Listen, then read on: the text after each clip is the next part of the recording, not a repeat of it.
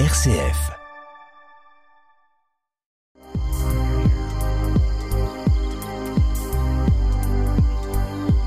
Au ras des pâquerettes, Étienne Dallaire.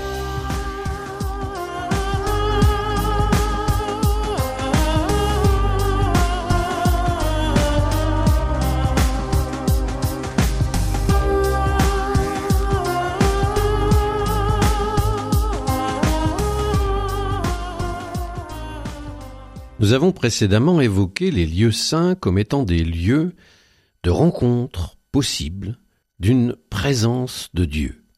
Car ce sont des lieux qui ont été marqués par des événements spécifiques où un homme, des hommes, un groupe a fait une expérience de la présence de Dieu qui a changé quelque chose d'important à un moment donné, en un lieu précis. Alors, revenant sur ces lieux, nous sommes comme, j'allais dire, éclaboussés par ce qui s'y est passé, et marqués à notre tour par l'empreinte qui réside en ce lieu.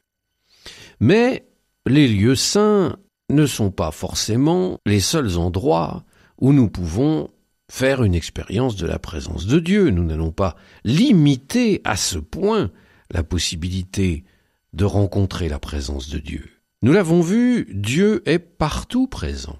À nous de sentir, de discerner, d'être attentifs à cette présence. Souvenez-vous de la parole du patriarche Jacob que nous avons évoquée précédemment. Dieu, tu es présent en ce lieu et je ne le savais pas. Je ne m'en suis pas rendu compte. Je pense à une autre parole de Jésus qui pleure sur Jérusalem et qui dit Jérusalem, tu n'as pas reconnu le temps où tu étais visité. Tu n'as pas reconnu. Et alors souvent nous ne savons pas et nous ne reconnaissons pas la présence de Dieu dans un lieu, à un moment donné de notre vie. Où peut-on discerner cette présence? Eh bien je dirais que peut-être le plus facile, c'est de discerner la présence de Dieu à travers la création. Puisque la création est son œuvre, tout être créé porte la marque de Dieu, porte la trace de Dieu, porte une certaine présence de Dieu, ou tout au moins tout être créé peut renvoyer vers Dieu. Alors la création qui nous entoure, les montagnes, les sources, les arbres, les fleurs, le monde animal, et, par excellence, les autres, nos frères humains, peuvent nous renvoyer vers cette présence de Dieu, parce qu'ils ont quelque part en eux quelque chose de Dieu. Les psaumes contiennent énormément de passages où l'homme contemple la création, contemple les œuvres de Dieu, et du même coup est attentif, sensible, réceptif à la présence de Dieu à travers sa création. Les amoureux de la nature, qui, après une longue promenade en montagne, s'arrêtent tout à coup devant un panorama extraordinaire, ont fait cette expérience dans le silence cette expérience de contemplation de cette beauté de la création qui ne peut que nous élever l'âme vers le Créateur, même si nous n'en avons pas forcément toujours une conscience très aiguë. Je n'ai jamais vu quelqu'un contempler un magnifique paysage et se mettre en colère et perdre la paix, même si cette personne n'est pas croyante, elle est déjà réceptive à la beauté, à la paix, à l'harmonie qui règne dans la création. Et ça, c'est une première marche tellement importante pour être sensible à la présence de Dieu.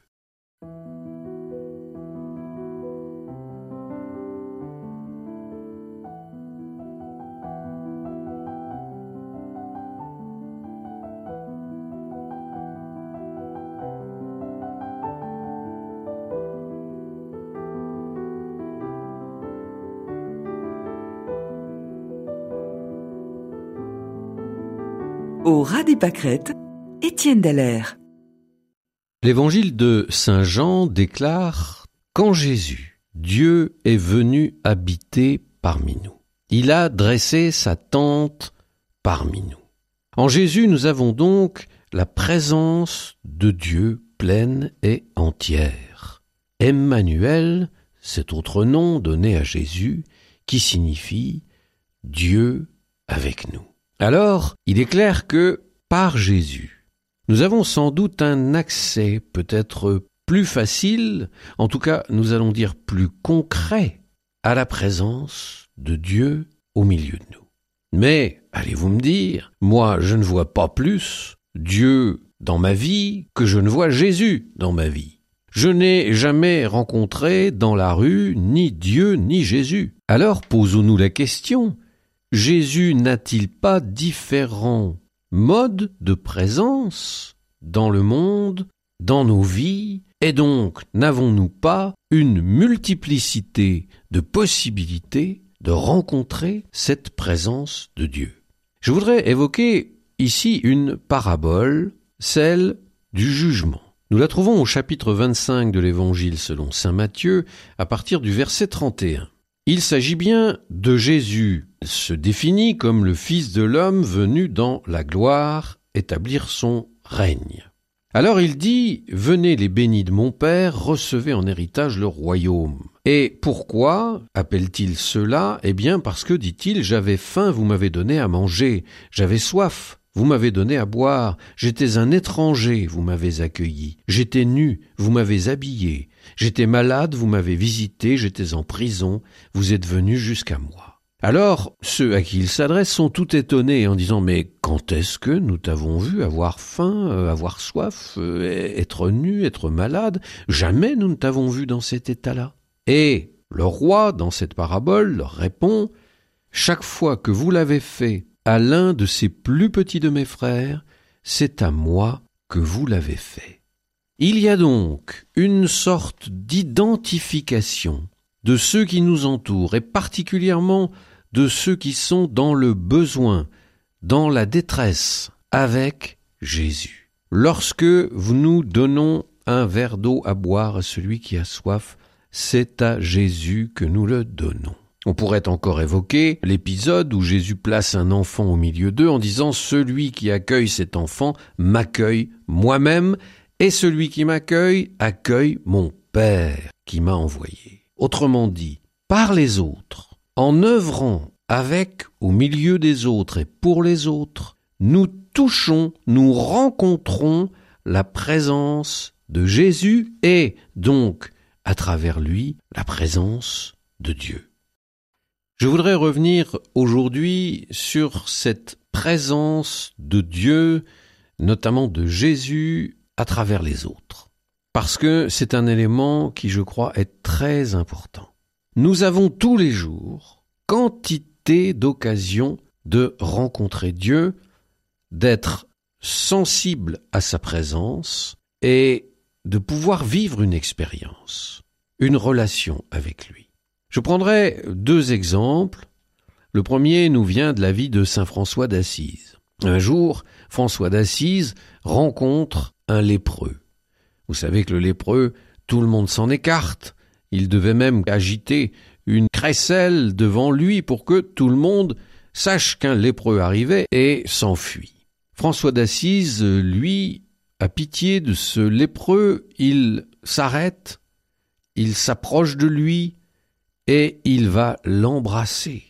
Il l'embrasse, nous raconte l'histoire, sur la bouche, alors que l'homme était déjà très gravement atteint et que ses chairs se liquéfiaient. Et au moment où François embrasse le lépreux, eh bien le lépreux a disparu, et en face de lui, François d'Assise voit Jésus.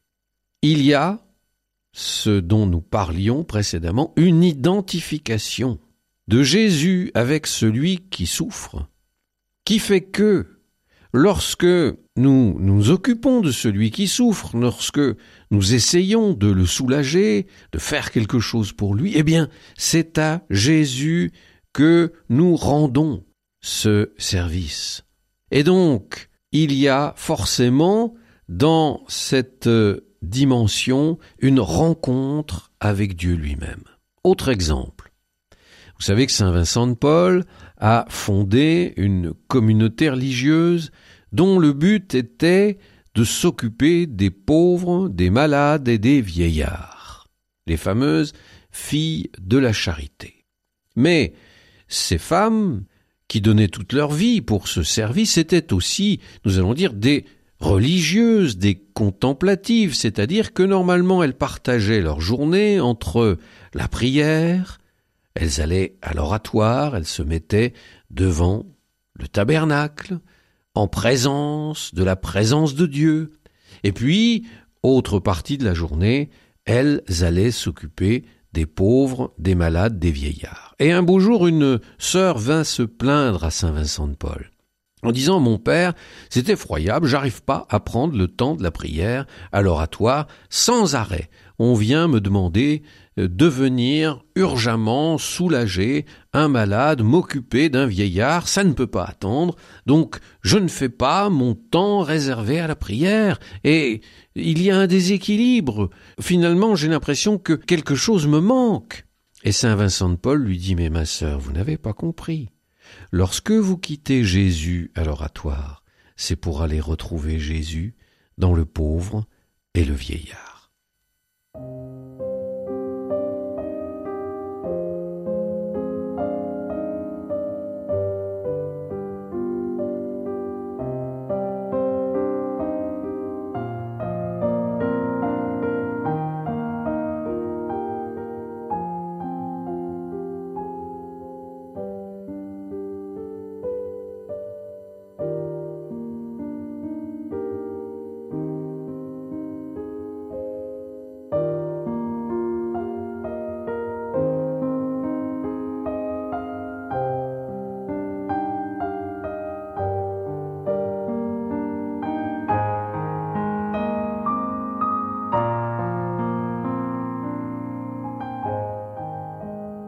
Au ras des pâquerettes, Étienne Dallaire. De cet exemple, je retiendrai quand même une chose. On peut être dans la présence de Dieu, vivre une relation avec lui dans une attitude simplement de présence silencieuse, comme cette sœur pouvait le vivre dans son oratoire. Mais on peut aussi rencontrer cette présence et vivre une relation avec Dieu dans le service de l'autre. Le psaume ne dit-il pas où sont amour et charité, Dieu est présent. Alors il y a les deux façons, et elles ne sont pas limitatives, de pouvoir rencontrer Dieu, nous tenir en sa présence, vivre une relation avec lui. Évidemment, nous autres occidentaux, nous sommes actifs, très souvent hyperactifs, nous nous réalisons dans ce que nous faisons, c'est ce que nous faisons qui compte. Nous faisons un peu le bilan de la journée, de la semaine, voire de nos vies, en mettant bout à bout ce que nous avons réalisé, ce que nous avons fait. Et nous ne sommes pas assez attentifs à la valeur, à la richesse de la simple présence. S'il y a une chose que j'ai appris parmi d'autres lors de mon séjour en Afrique, ayant accompli mon service militaire en coopération comme prof de français et de philo au Cameroun, je me suis retrouvé dans une situation très particulière. Le lycée était construit dans une clairière au beau milieu de la forêt équatoriale, et donc dans cette clairière habitaient 800 personnes, élèves, professeurs et personnel d'administration. Alors très souvent, un élève d'une de mes classes venait jusqu'à la petite maison dans laquelle je logeais, il arrivait, il disait bonjour, il s'asseyait dans un fauteuil. J'arrêtais ce que j'étais en train de faire, je m'asseyais aussi dans un fauteuil, et je tentais de faire la conversation. Mais je m'apercevais très vite que mes questions retombaient aussi vite. Des réponses très brèves, mais la conversation, j'allais dire, n'accrochait pas. Alors au bout d'un moment, je me remettais à la correction de mes copies ou les préparations de mes cours, sur la table de la salle à manger, à quelques mètres de là. Eh bien, les élèves qui me visitaient ainsi n'en étaient pas choqués. il n'avait pas l'air de s'ennuyer. Il restait là, parfois pendant plus d'une heure. Et puis un beau moment, il se levait en disant Eh bien, je m'en vais, je reviendrai. Et ce comportement me paraissait, à mes yeux, extrêmement curieux, je ne comprenais pas. Et puis, au bout d'un moment, j'ai compris que ce qui était important pour eux, c'était la présence. Être présent. Être là où moi, je me trouvais. Pas besoin de parler de la météo, du dernier match de foot ou d'événements qui se passent ici ou là. Être là, en présence. Et je crois que nous avons beaucoup à apprendre dans notre relation avec Dieu de cette attitude que m'ont appris les jeunes Africains. Nous avons jusque-là beaucoup parlé de la présence de Dieu. Comment y être sensible, où la trouver, comment essayer d'entrer dans cette présence. Mais il nous faut aussi dire quelque chose des absences de Dieu.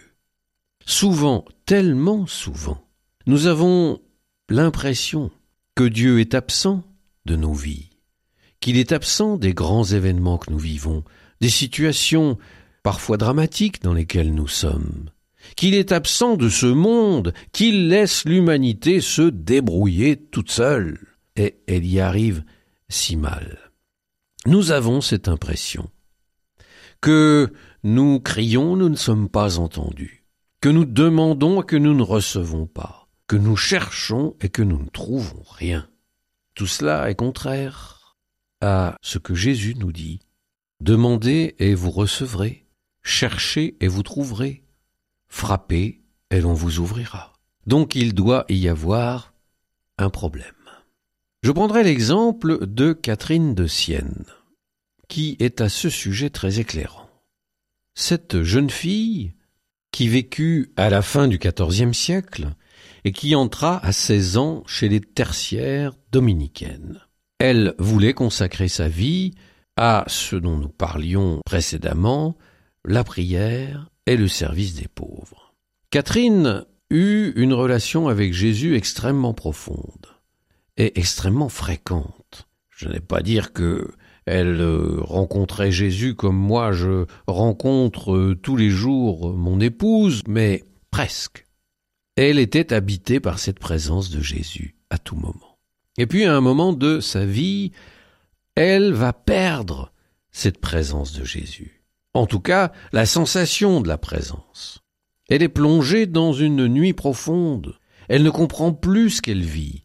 Elle ne comprend plus pourquoi elle est là, pourquoi elle a fait ce choix, quel est le sens de tout cela? Elle est très malheureuse. Et puis, après de longs mois dans cette situation, un beau jour, elle ressent de nouveau cette présence de Jésus. Alors elle lui fait le reproche Seigneur, où étiez-vous?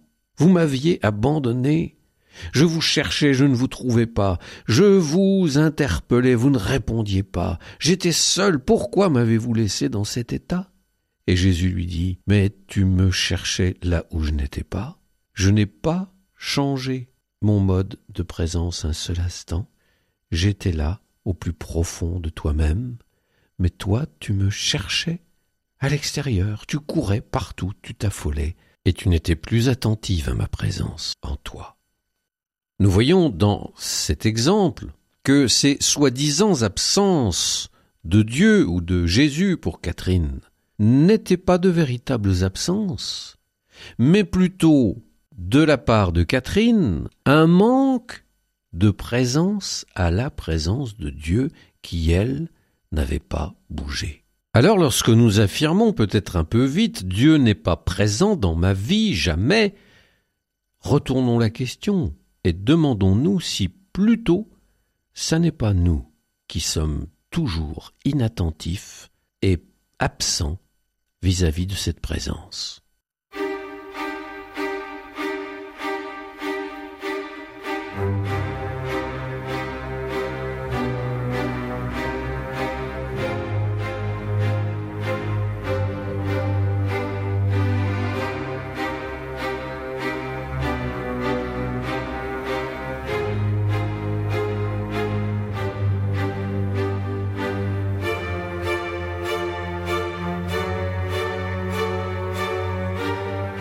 Au ras des pâquerettes, Étienne Dallaire. Toujours à propos de ces absences de Dieu en nos vies, j'aimerais que vous relisiez dans cette perspective l'épisode de la tempête apaisée dans les évangiles. Que se passe-t-il? On a pris la barque, les apôtres et Jésus, il fait nuit, et Jésus s'est endormi sur le coussin à l'arrière de la barque. Voilà que le vent se lève, comme souvent au lac de Tibériade en fin de journée, et les vagues commencent à gonfler, elles s'attaquent à la barque, l'eau rentre, et les apôtres tout d'un coup sont pris de panique parce qu'ils craignent que la barque ne coule et qu'ils périssent tous. Et pendant ce temps-là, Jésus est là et il dort. Alors ils vont le réveiller, ils le secouent, Maître, ça ne te fait rien, nous allons périr. Jésus se lève, dit un mot, le vent s'arrête, la mer se calme. J'aime à penser que Jésus dans cette barque est absent. Il est absent car il ne participe pas à la scène il n'a pas réellement conscience du danger. Et pourtant il est présent. Mais la présence de quelqu'un qui dort n'est pas une réelle présence. Vous en avez tous fait l'expérience. Vous entrez dans une chambre si vous ne faites pas trop de bruit. Celui qui dort ne vous a pas vu, pas entendu, ne gardera aucune mémoire de votre passage. Des voitures passent dans la rue, il ne les entend pas, et pourtant il est présent. Oui, mais il est présent tout en étant absent. Et c'est un peu ce type de présence que Jésus a dans la barque lors de l'épisode de la tempête apaisée. Et je me disais, parfois, peut-être même souvent, dans nos vies il en est ainsi. Nous avons l'impression que nous bataillons tout seuls, que les événements contraires vont nous engloutir, que nous sommes perdus, que nous n'arrivons pas à nous en sortir, et que Jésus n'est pas là et qu'il ne s'occupe de rien. Eh bien, pensons que peut-être il est là, dans la barque de notre vie, sur le coussin, mais qu'il dort, c'est-à-dire qu'il est dans une attitude de paix et de grande confiance il est là, présent. Nous avons l'impression qu'il n'est pas là parce que peut-être il n'agit pas comme nous attenderions qu'il agisse. Mais il est là d'une présence absente ou d'une absence présente, comme vous préférez. Et tout d'un coup, il va se lever. Et ce qui nous faisait tellement peur, cette situation dont nous semblions ne jamais pouvoir sortir, va se résoudre en un instant les problèmes vont s'aplanir, Jésus se sera levé, mais s'il s'est levé dans notre vie, c'est qu'il y était, d'une présence que nous ne soupçonnions pas. Alors n'ayez pas peur, comme le dit le Cantique des Cantiques, de réveiller en vous cette présence de Dieu. J'aimerais que nous parlions cette semaine de la présence et ou des absences de Dieu. Si Dieu n'existe pas, il n'est présent nulle part. Voilà la question vite résolue. D'ailleurs, au passage, je remarque que souvent on reproche aux croyants d'avoir réponse à tout, de tout expliquer à travers leur grille de lecture, de tout simplifier, voire infantiliser, bref, d'esquiver les vrais problèmes et les vraies questions comme si la foi était un refuge facile, une attitude de faible, qui refuse de se confronter à l'existence telle qu'elle est. Il est vrai que parfois on rencontre des croyants qui donnent l'impression d'avoir tout compris, de pouvoir tout expliquer, et qui vous assènent en permanence des vérités toutes faites dont je ne suis pas certain qu'elles soient passées par le creuset de la vie. Mais souvent, je constate au contraire que l'attitude athéiste, la négation de Dieu et plus généralement du monde spirituel, est une solution facile de beauté en touche. Dieu n'existe pas, donc ne cherchez pas un sens au temps, à l'histoire, à la vie, il n'y en a pas. Et les questions majeures sont ainsi éludées alors que la foi ne donne pas de réponse toute faite. Elle ouvre le champ des interrogations, des discussions, même internes. Elle ouvre le champ des choix. Elle est une perpétuelle remise en cause. Quand Jésus sur la croix soupire Mon Dieu, mon Dieu, pourquoi m'as-tu abandonné? Il est clair qu'il n'est pas bardé de certitude et enfermé dans une tour d'assurance tout risque. Même si, en prononçant cette phrase, il récite un psaume, c'est tout de même ce psaume de détresse qui lui est venu à l'esprit. Une fois, quelqu'un me disait à la sortie d'une conférence Votre connaissance de la Bible vous donne réponse à tout. Ce à quoi j'ai répondu Plus je lis la Bible et essaye d'approfondir ma connaissance, plus je me pose de questions. Et heureusement. Donc, lorsque l'on pose la question de la présence de Dieu, et également des absences de Dieu, question difficile à résoudre, et surtout difficile à vivre, l'athéisme répond très rapidement Dieu n'existe pas, il n'est présent nulle part, passons à autre chose. Pour nous, l'approche est différente est d'une certaine manière bien plus compliqué.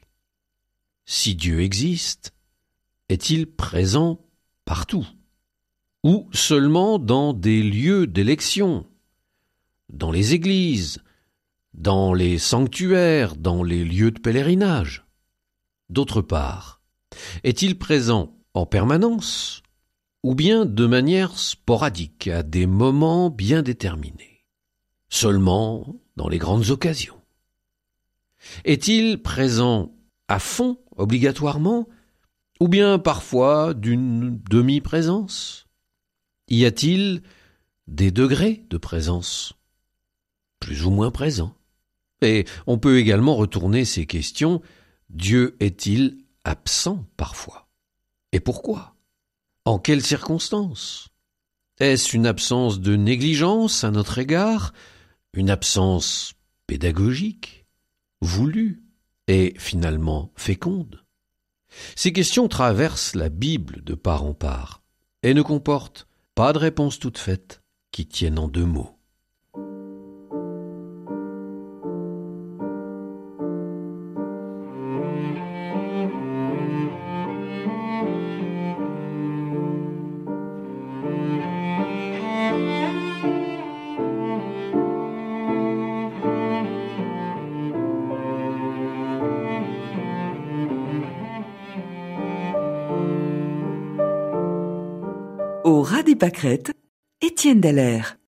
Le psalmiste nous retranscrit les sarcasmes qu'il reçoit de la part des sceptiques qui lui disent Où est-il ton Dieu? Où est Dieu?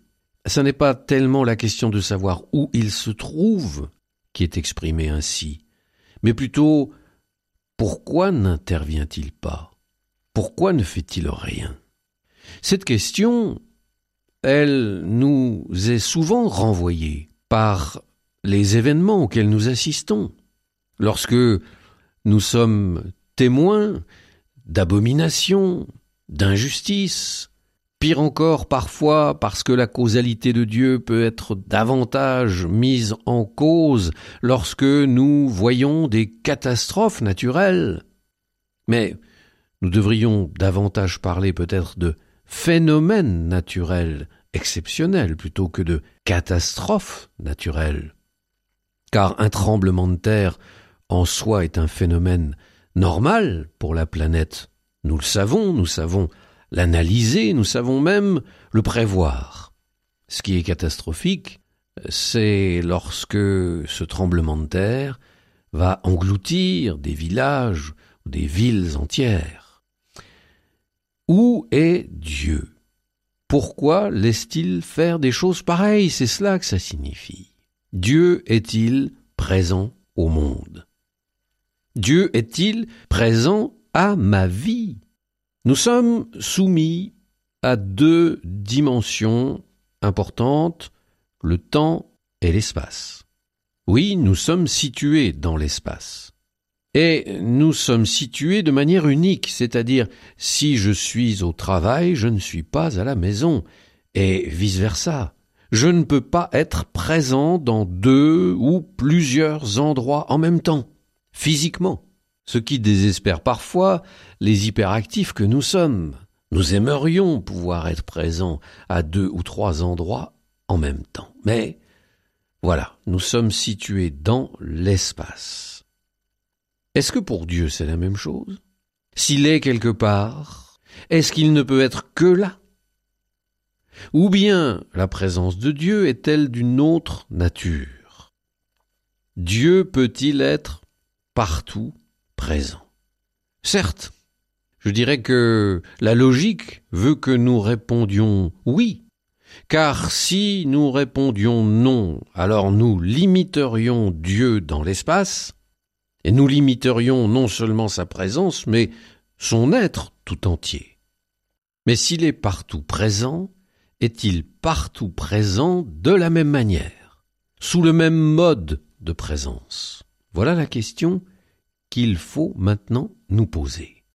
Nous avons vu précédemment que si Dieu est, s'il existe, il est présent partout et en tout temps, car l'espace et le temps ne sauraient le limiter, contrairement à ce qui est notre cas.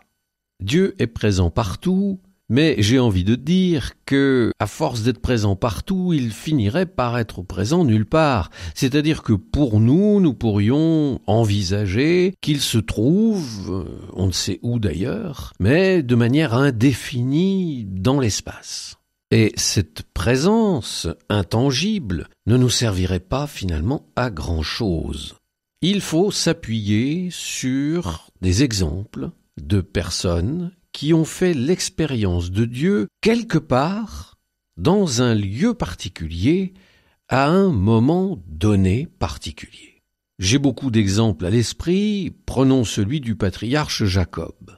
Jacob s'enfuit de chez lui pour fuir la colère de son frère Ésaü, et en chemin, il trouve un lieu où il va s'arrêter pour prendre un peu de repos. Et voilà que pendant qu'il dort, il va avoir un songe, le songe bien connu, de l'échelle.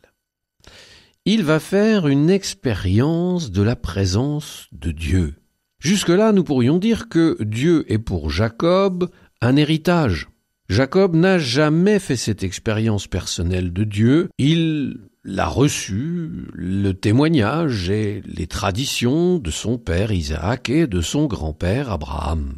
Abraham qui avait, en son temps, fait cette expérience de la présence de Dieu dans sa vie. Mais Jacob, non. Il ne fait qu'hériter de cette relation qu'ont pu avoir son grand-père et son père avec Dieu. D'ailleurs, jusqu'à ce moment-là, lorsqu'il parle de Dieu, il parle du Dieu de ses pères. Mais ça n'est pas le sien à lui. Ce songe de l'échelle va tout changer, car il va faire, lui, Jacob, l'expérience de la présence de Dieu dans sa vie. Que dit-il lorsqu'il se réveille de son sommeil? En vérité, le Seigneur est présent en ce lieu et moi je ne le savais pas. Et il fut saisi de crainte et dit que ce lieu est redoutable. C'est vraiment la maison de Dieu, la porte du ciel. Il fait donc l'expérience que si Dieu est partout présent, il est donc aussi présent d'une manière spécifique en certains lieux et à certains moments. Il parle, et l'expression est intéressante, de la maison de Dieu. C'est ici la maison de Dieu, un endroit où il habite, où il réside. Nous prenons, nous, la même expression pour parler de nos églises, de nos chapelles, de nos temples on parle de la maison de Dieu. Oui, parce que il est là présent d'une manière spécifique. Alors, bien sûr, nous le verrons, personne n'a l'intention d'enfermer Dieu entre quatre murs. On ne peut pas dire que Dieu habite au 29 de la rue Victor Hugo, bien entendu. Mais c'est une façon pour nous de matérialiser, de concrétiser, de préciser cette présence de Dieu au milieu de nous. Il faut donc que nous parlions d'un certain nombre de lieux plus spécifiques où se trouve la présence de Dieu. Encore une fois, même si elle se trouve partout. Et nous allons donc devoir évoquer la question des lieux saints.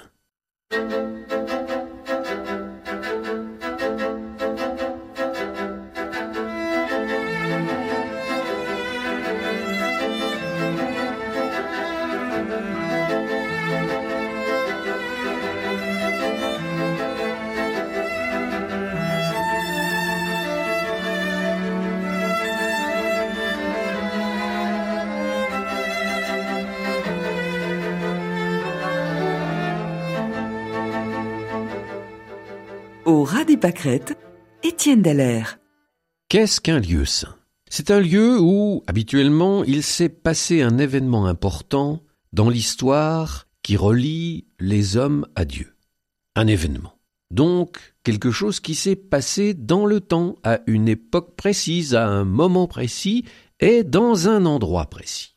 Ce lieu est donc respecté comme un lieu important.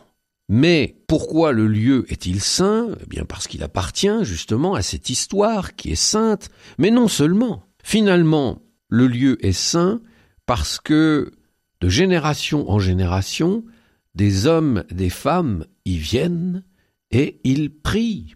Et la prière des hommes et des femmes, je dirais qu'elle participe à la sanctification du lieu. Lorsque l'on parle de lieu saint, on pense tout de suite à Jérusalem, à Rome, à tous ces lieux où il s'est effectivement passé quelque chose d'important, et ces lieux qui nous attirent. Et nous pensons qu'en nous rendant sur ces lieux, nous allons recevoir quelque chose de ce qui s'est passé dans ce lieu. Et nous n'avons pas tort. Les lieux saints restent habités d'une présence de Dieu, un peu comme nous laissons une empreinte sur le sable ou une signature lors de notre passage. Le lieu est définitivement marqué par ce qui s'y est passé. Mais notons bien qu'aucun lieu saint ne prive le reste de la terre de la présence de Dieu. Le discours que prononce le roi Salomon lorsqu'il inaugure le temple de Jérusalem, lieu de résidence par excellence de la présence de Dieu, est tout à fait significatif. Il déclare est-ce que vraiment, Dieu, tu habiterais sur la terre? Les cieux et les hauteurs des cieux ne peuvent te contenir, encore moins cette maison que j'ai bâtie. Mais sois attentif à la prière et à la supplication de ton serviteur, que tes yeux soient ouverts nuit et jour sur cette maison, sur ce lieu. Et lorsque ton peuple Israël priera en ce lieu, toi dans les cieux où tu habites, tu écouteras et pardonneras. Le roi Salomon n'a donc pas la prétention d'enfermer Dieu dans un cube de dix mètres d'arête.